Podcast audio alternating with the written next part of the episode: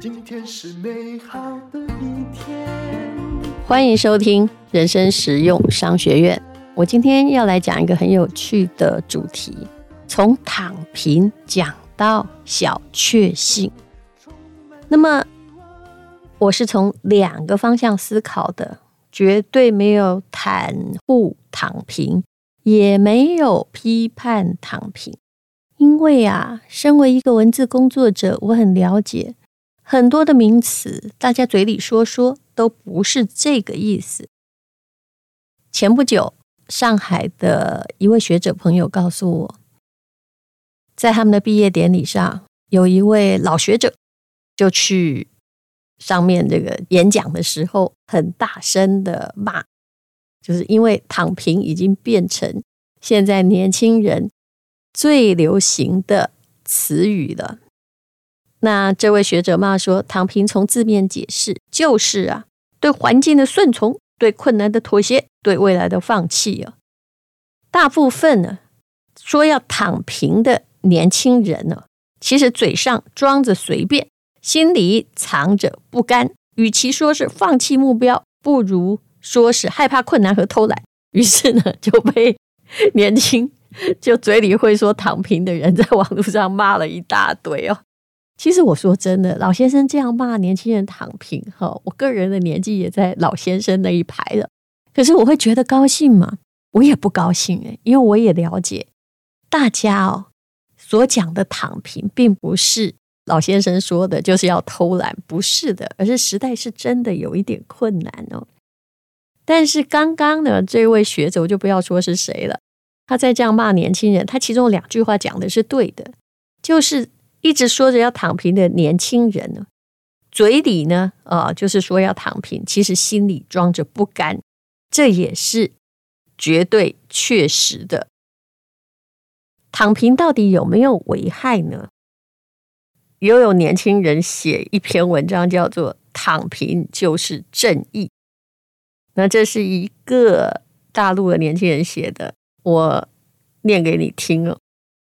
当然，最近从疫情之后，那很多的，比如说教育机构，因为现在也不能有补教业，那他们大量裁员之后，许多的知识分子就比较失去了工作机会了。那有一位年轻的朋友就写哦，叫做“躺平就是正义”，就被大家大推。他写什么呢？两年多没有工作，都在玩，也没觉得哪里不对。压力主要是来自于身边人呢，还有这个长辈的传统观念呢，他们会无时无刻在你身边出现哈。那其实躺平呢，就是我智慧的运动。只有躺平的时候，人才是万物的尺度。那么很多人 帮他按赞，但是骂他的人也不少啊。他后面呢就写说自己的生活叫做不上班不劳动，一天呢就吃两顿饭。那每个月他的花费哦，竟然只要不到台币一千五百元。那我就不知道他吃什么。可年轻时还好了，老的时候如果这样吃哦，不久大概就嗯骨骼疏松了。我想啊，那么很多人呢，就是。他会把躺平当成一种在不愉快的环境里面的对抗的方式。的确，在大陆改革开放之后，经济是一直在往上的，很少有像这几年好像有一点来来回回、曲曲折折。主要是很多行业也被严格的管制了。那么啊，也有人说。只有躺平才可以面对内卷，就我躺平了哈，你就卷不到我了，不是吗？但是呢，刚刚我说过了，我觉得躺平不是真的，你的目标就是躺平，只是暂时躺平，多半呢就是有一点人力不能回天运，有一点不甘。那么前不久呢，我又听了罗振宇，他是。逻辑思维的老板哦，是一个相当聪明的思考者。他的演讲在讲躺平，这个讲法也深合我心。他说呢，呵，躺平呢，哎呀，大家不要再争辩，长辈不要骂年轻人，年轻人也不要拿这个来愤世嫉俗了。其实我们大家都知道，它是一个伪命题，它是一个假象。它像什么样的假象呢？他说他高中的时候就发现了，然后每天早上进教室，因为大家都在拼那个连招嘛，哦，他们叫高考，总是会听到有人说：“哎呀，我昨天玩太晚了啊，我躺平了啊，没复习啊。”但是人家偏偏就考很好。他说：“你到现在还相信？”他说：“我信了，是不是就傻了呢？”生活在这种。流行话语很丰富的年代，我们要有能力去听得懂流行话语的弦外之音。其实它意味着这个大时代的确不是那么好，很多人都在逆风前进吧。只是有时候逆风前进累了，就躺平一下呗。他说，有些话就是故意把一个人的复杂的思维或复杂的行为来浅化。他说：“比如在深圳啊，很多人都认为哦，深圳这个都市大家都在搞钱，甚至被称为搞钱之都哦。觉得啊，在那里工作人境界不高，没有什么上海、北京的高哦。可是啊，所谓的搞钱呢，也只是把一个人的丰富生命，哎，故意口头浅化。”用别人最能听得懂或最能引起他们注意力的话，也就是所有东西的最大公约数的一个话语，用这个话语的碎片把一个城市说出来。但深圳真的那么浅化吗？没有，每一个在深圳活生生的人，在那里打拼的人，可能就是为了要把自己爸妈接到那儿城市里面，对不对？能够凑足。房子的首付款，因为房子也真的越来越贵了。为了要给儿女报很好的学校，也很可能是为了赚钱才能过着他的小资生活，才能换取他的自由。所以，请问搞钱有什么不对呢？你不要因为一个通俗的字语，就把别人的思考浅化。我觉得这个是很多人最糟糕的地方啊。他就是用浅化的字语去看别人，并没有看到他背后的复杂的含义。其实人家背后可能有很伟大的意图，只是懒得跟你讲而已。只听到说哦，我在搞钱，千万就不要急着去浅化别人。而且很多人呢，都是心不从口的。罗振宇说，他有一个养狗的朋友，我觉得这个例子哦，这。蛮有趣的，在网络上评论呢，就别人养狗，说你都不能打狗，毛孩子很可怜，对不对？不爱不要伤害他。这罗振宇这个人，他就去找他的朋友说：“哎，我有看过啊，你家的狗，在学尿尿的时候，你不是也有打它吗？对不对？当然不是那种很残酷的打了，对不对？但狗你也知道，狗要教怎么教？嗯，就有时候要打它一下鼻子。”否则它就会给你到处尿啊！我猜人家是这样教的。我家的狗就是因为 舍不得扁它，到现在还乱掉。你看，啊，罗振宇就说：“你知道狗有坏习惯，如果不给它警示是不行的，对不对？所以就好像有时候牛啊，你要它不越过那个栅栏，跑到别的地方去，那个栅栏旁边都有电极，你觉得这是人道不人道呢？嗯。”然后罗振宇的朋友就跟他说：“哎呀，你别这样，不要这么仔细研究我说的话嘛。我口头表达一下我的善良，嗯，又不花钱。你看看，在网络说话的，说的都是自己，就是话并不从心，是他的言语碎片，是用来讨好大家的，并不是他整个人啊就这么做这么想。他说躺平也是一样啊。”我见过所有嘴里说喊躺平的人，都是累了之后心里的一声呐喊，从生命中抛出了一枚话语的碎片。其实，如果这样啊，就是在那哀哀叫说：“哎呀，我算了啊。”这样的人说躺平就真躺平的话，他说我也真的躺平过好多次了。我也要说，那这样我也躺平过很多次了。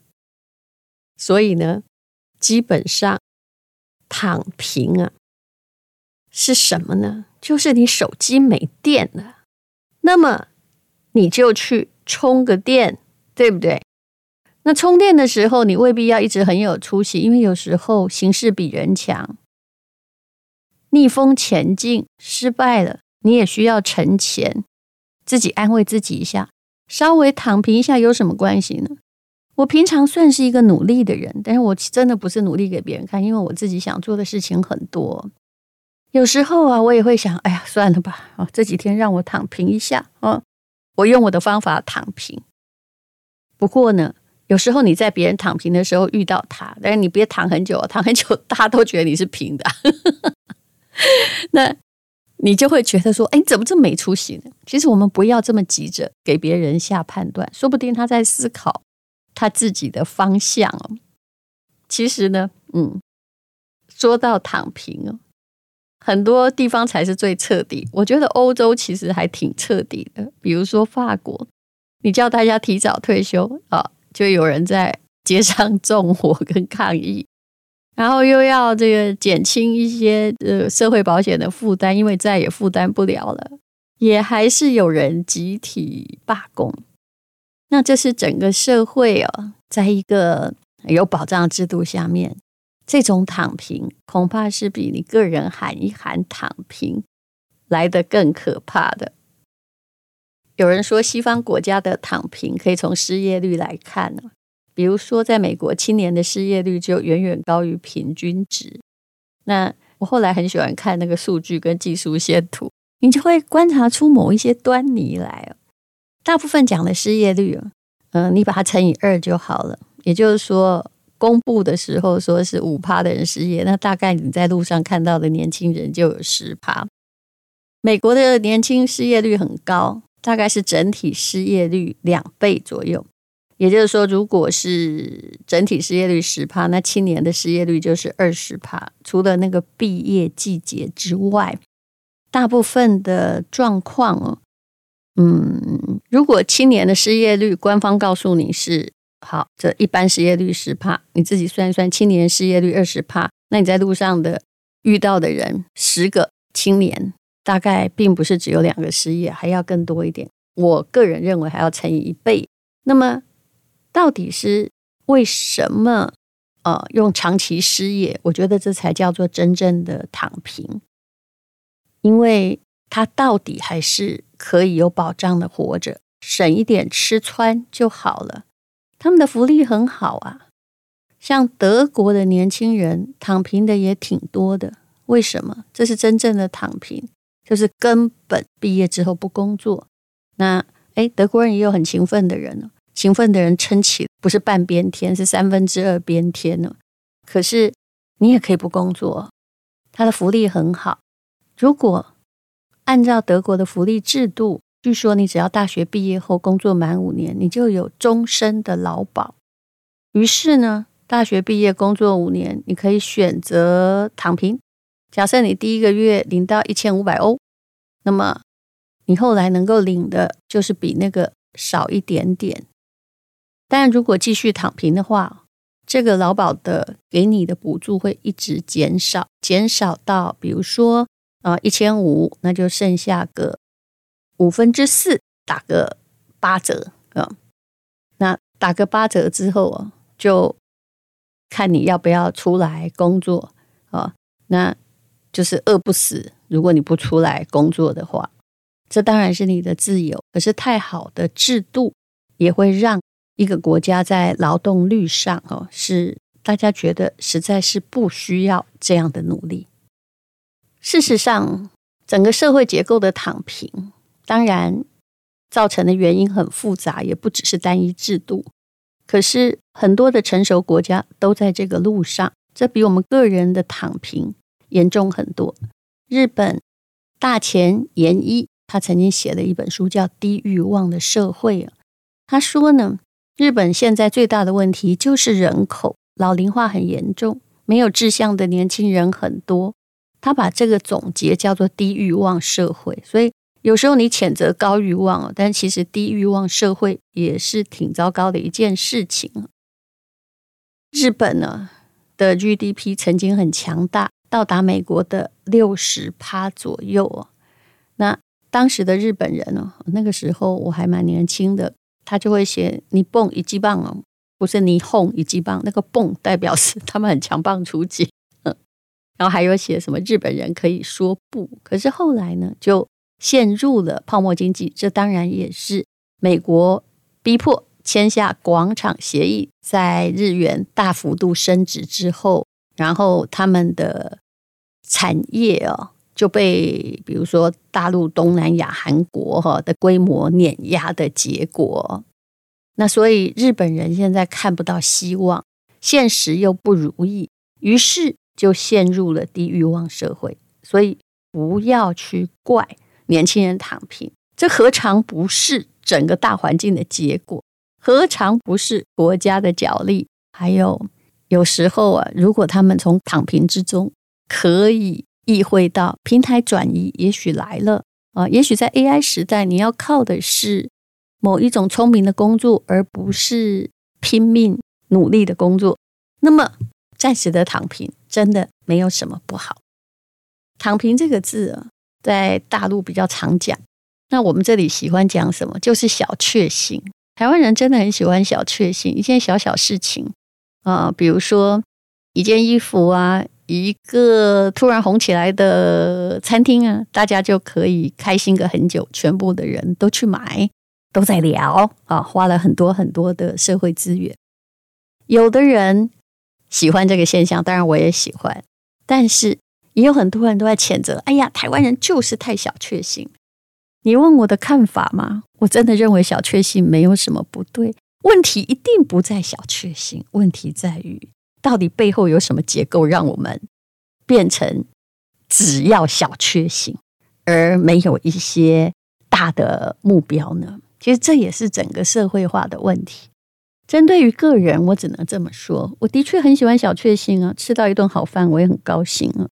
呃，当然你知道，我也不是那个美食主义者，就全部都只在谈美食的人啊，全部都在小确幸。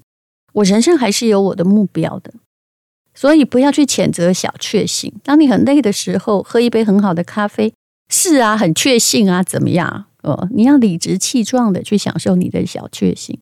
可是你也要记得。小确幸，你可以有很多，但是如果你人生只有小确幸，毕竟还是空虚的，不是吗？所以你还是要有其他的想要做的事，也许很傻，那你就去做吧。你有你其他的奋斗目标，回来享受一下小确幸，跟大家聊一聊美食餐厅，聊聊咖啡，聊聊保健品哦，怎么吃会长命。这样有什么不可以呢？不要把人生看得太严肃了。我的意思是，躺平和小确幸其实都有它的时代因素来造成。不要谴责它，有时候你甚至应该享受它，但是不能让它占有你生命中的全部。好，这就是我最近的一点点小思考。那综合了一些商学院的资料，跟大家分享。今天是勇敢的一天。没有什么能够将我天，因为今天又可以，今天又可以好好吃个饭，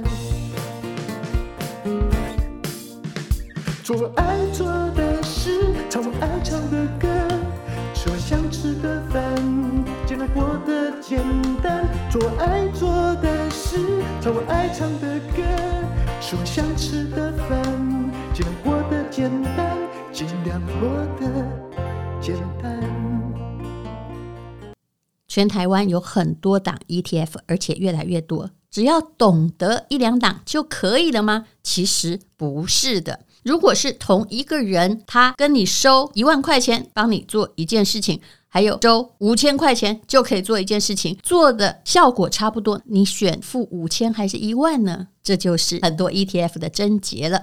陈崇明老师会帮你精选出五档的存股好选择，用这五档的 ETF 滚出千万退休金。不是免费课程，是非常精心的录制。也许你不需要懂非常非常的多，但是你一定要懂如何自己帮自己理财，钱交在自己的手里，有一定的策略，一定可以钱滚钱。超早鸟价是二七八零，后面有五百块的折扣码。我们在 PressPlay 等你来上课，请看资讯栏的连接。